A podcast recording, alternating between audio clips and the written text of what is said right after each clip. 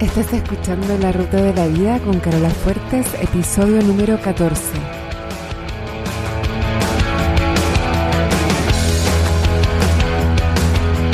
Porque cada día, cada minuto, puedes elegir estar un poco mejor.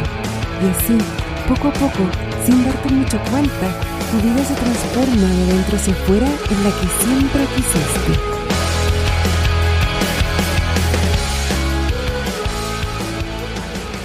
Hola, espero que estés súper bien. Hoy te traigo un episodio cortito, pero súper importante.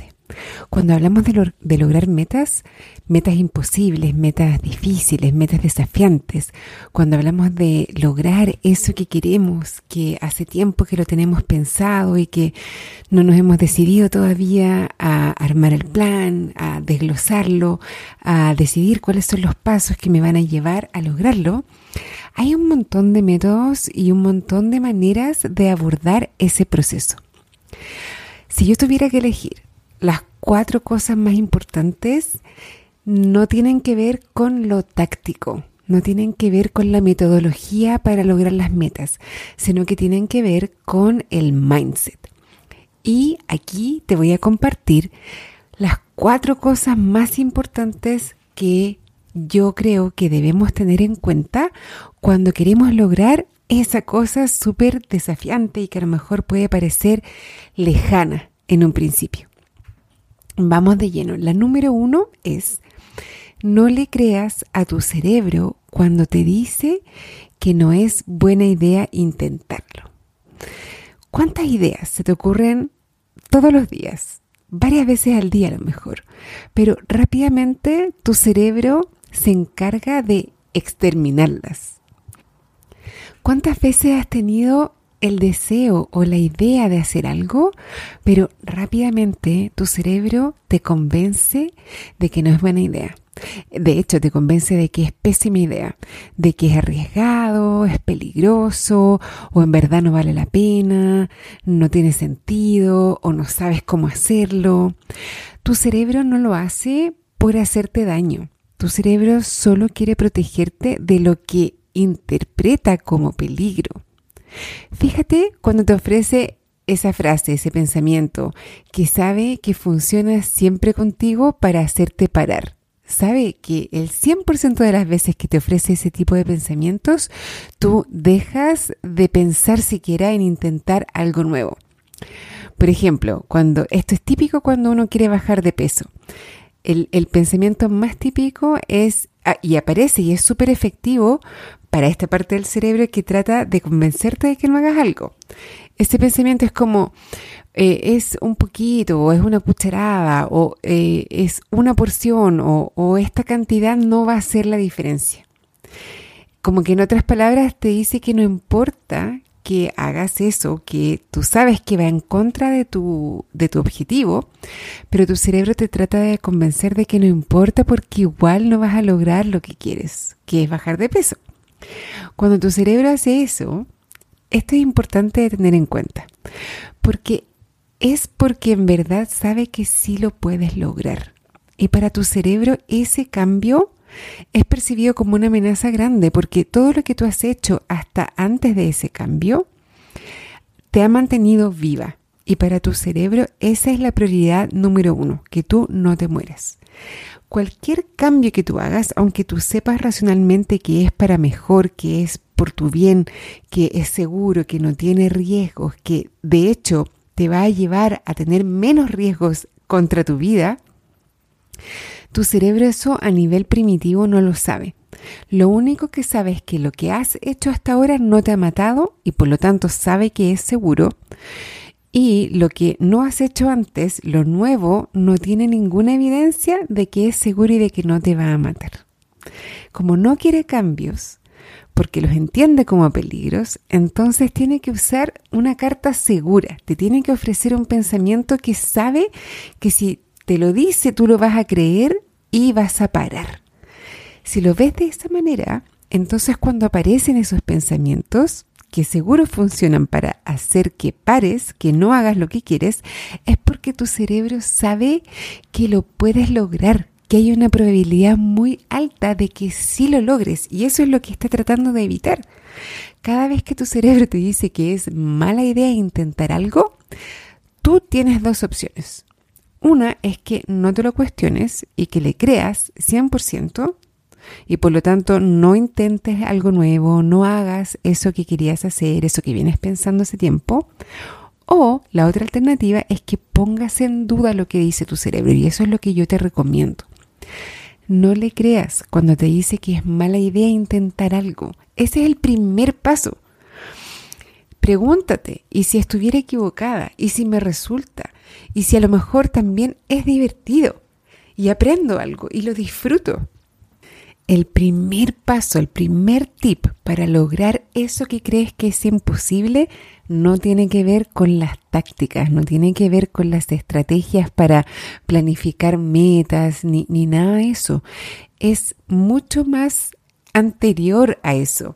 Es que cuando tienes una idea, cuando tienes un deseo y tu cerebro te dice que no es buena idea, tú tienes que estar dispuesta a contrarrestar eso y a entender que no es una señal, no es una intuición de que no va por ahí la cosa, es nada más que esta función básica de tu cerebro de mantenerte viva y de evitar que hagas cosas nuevas. Ok, número dos. No sigas esperando que llegue el momento adecuado. Esperar es un hábito. Hacerte esperar para darte lo que quieres es una costumbre. Fíjate en qué aspectos de tu vida te haces esperar y qué razones te das para hacerte esperar. Hay situaciones en las que hacerte esperar es adecuado. Hay motivos justificados para esperar. Y esto solo tú lo puedes saber. Yo no te puedo decir ni nadie, en verdad cuándo es válido esperar y cuándo no. Pero tú sí sabes, tú eres la única que tiene la capacidad de responder esa pregunta y en tu interior tú siempre lo sabes. Si tú te preguntas honestamente, estás eligiendo esperar por miedo, por hábito, por no querer estar en la incertidumbre de si lo que quieres te va a resultar o no, o estás esperando porque en verdad te falta información o porque mm, hay una persona enferma en la familia o porque tú estás enferma o por algo que realmente es justificado. Y decide no hacerte esperar más si no es justificado. No hacerte esperar si es por algo que tú identificas que es sencillamente por miedo. Tu mente te va a decir que no es el momento correcto que es mejor esperar. Y te va a presentar un montón de argumentos súper sensatos. Pero si tú quieres algo y lo quieres ahora, ¿por qué esperar? ¿Qué sentido tiene esperar por miedo? ¿Qué argumento te ofrece tu mente para justificarte, decirte que te esperes un rato y no lo hagas de inmediato? Más que esperar o no esperar, es súper importante explorar las razones, porque ahí va a estar la clave que te va a permitir saber si esa espera es realmente justificada o es nada más que miedo. Y aquí una cosa súper importante a tener en cuenta es la siguiente. Es incómodo hacer algo cuando te da miedo. Es súper incómodo, pero lo puedes hacer. Es una inconveniencia, te doy ese punto, pero no es una restricción. En otras palabras, sentir miedo no imposibilita que tú hagas lo que quieres hacer o lo que sea necesario para lograr lo que tú quieres. Es solamente incómodo. ¿Y qué otra cosa también es incómoda?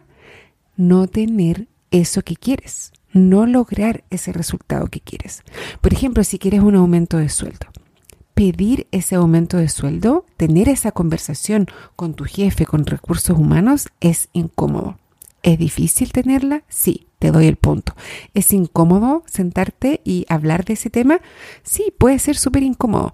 Pero no te engañes que también es incómodo estar todos los días pensando que no estás ganando la cantidad de dinero que tú quieres ganar, que no te están pagando lo que tú aportas como valor a esa empresa, a ese trabajo.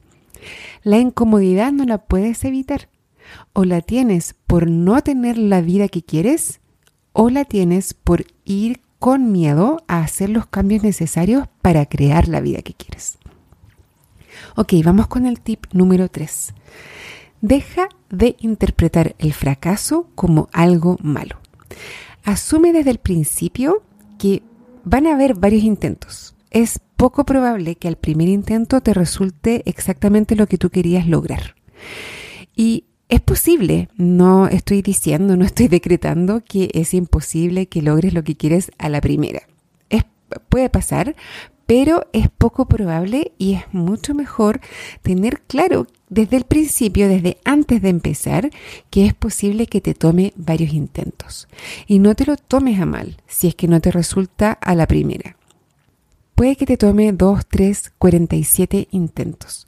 Pero si hay algo que realmente quieres, y si supieras que lo vas a lograr a la vez número 47, si sabes que sí o sí el intento número 47 va a ser el exitoso. Tendrías la disposición para seguir intentando, ¿cierto? ¿Qué crees tú? ¿Lo harías o no lo harías? El éxito se construye sobre una pila de fracasos. A veces creemos que el tener un fracaso significa que no estamos avanzando hacia la dirección correcta. Y ahí nos entra como el instinto o el deseo de devolvernos y partir como hacia el lado contrario. Es como, mm, por aquí no es la cosa, entonces me doy media vuelta y empiezo a avanzar para el lado contrario. Y eso te aleja de donde tú quieres llegar. Si tú logras dejar de interpretar el fracaso como algo malo y asumes que la única manera de realmente fracasar es parar de seguir intentando y asumes que si sigues hasta llegar, entonces lo que tuviste no fueron fracasos, sino que fueron solamente intentos fallidos. Si tú asumes todo eso, no va a haber nada que no puedas construir, no puedas conseguir, que no puedas lograr. Vamos con el tip 4 y el último. Y este, para mi gusto, es de los más importantes.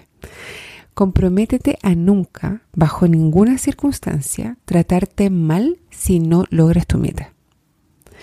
Nada, nunca, bajo ninguna circunstancia, nada es una razón justificada para tratarte mal.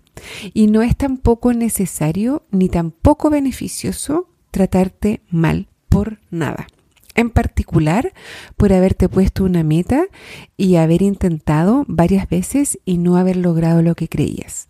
Ahí lo que pasa es que la mente empieza a ofrecerte pensamientos del tipo, eh, no soy capaz, esto no va a resultar nunca, yo sabía, no debí ni siquiera haberlo intentado, qué vergüenza, qué van a pensar las demás personas de mí.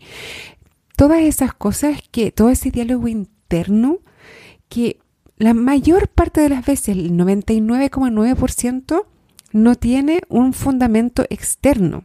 Es decir, no tenemos evidencia real de que las personas en nuestra vida nos van a decir o nos han dicho esas cosas que nosotros imaginamos, pero nosotros nos las decimos. Y el miedo a ese diálogo interno es lo que muchas veces nos previene de incluso proponernos una meta, proponernos lograr algo.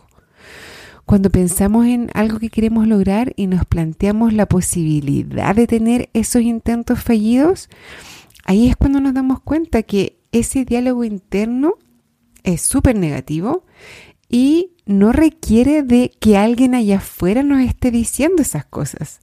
Nosotros nos las decimos antes de que nadie lo haga y no nos damos cuenta de lo mal que nos trataríamos si es que no resulta a la primera o a la segunda o de acuerdo a la expectativa que nosotros teníamos eh, cada uno de esos intentos. Y lo más trágico es que evitamos ponernos meta, evitamos intentar algo, evitamos ir a por ese deseo, evitamos tratar de materializar algo que queremos por miedo a cómo nos vamos a tratar si no lo logramos.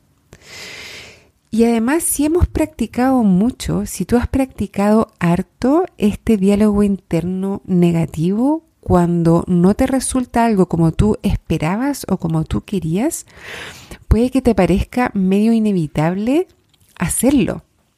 Puede que tú estés escuchando ahora y pensando, ya, pero ¿cómo, cómo evito tener ese diálogo interno si quise lograr algo, lo intenté varias veces y no me resultó, como que puedes tener esta sensación de que no hay otra alternativa que tener ese juicio, ese diálogo, esa crítica interna. Pero eso no es inevitable. La única razón por la que te parece como si fuera inevitable es porque lo tienes súper automatizado. Y eso es porque lo has practicado bastante en tu vida, nada más. Es como cepillarte los dientes. Lo has practicado tanto que tu cerebro lo automatizó. Si tú has practicado, si tú tienes 30, 40 años o más, como yo, llevas harto tiempo practicando el que te has propuesto algo, no lo has logrado y te has tratado mal.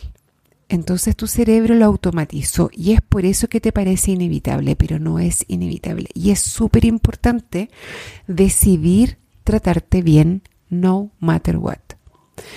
¿Cómo tratarías a una amiga o a una hija si ella estuviera en la situación de haberse propuesto algo y no haberlo logrado? Incluso cuando son situaciones del tipo, me voy a proponer salir a trotar este fin de semana y no salí porque me dio flojera.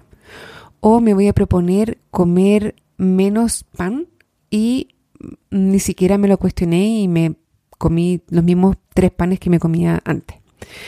En ese tipo de situaciones es incluso más fácil caer en este juicio, en esta autocrítica, decirse que no tienes fuerza de voluntad o que nunca vas a lograr lo que quieres o que siempre fallas y que siempre te propones cosas y nunca te cumples. Es fácil porque pareciera que son como intentos no comprometidos.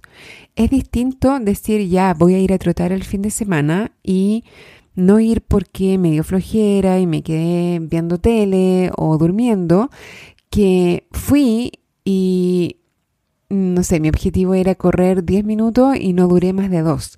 Como que en ese segundo caso es más fácil tenerte compasión y, y, como valorar tu esfuerzo y decirte que no importa y que vamos, que se puede. Pero en el caso anterior, en el que no saliste porque te dio flojera, no es útil tampoco tener este diálogo interno súper duro y súper crítico. No es necesario para que a la siguiente vez tú cambies el comportamiento y no es útil. En ningún caso es útil tratarte mal.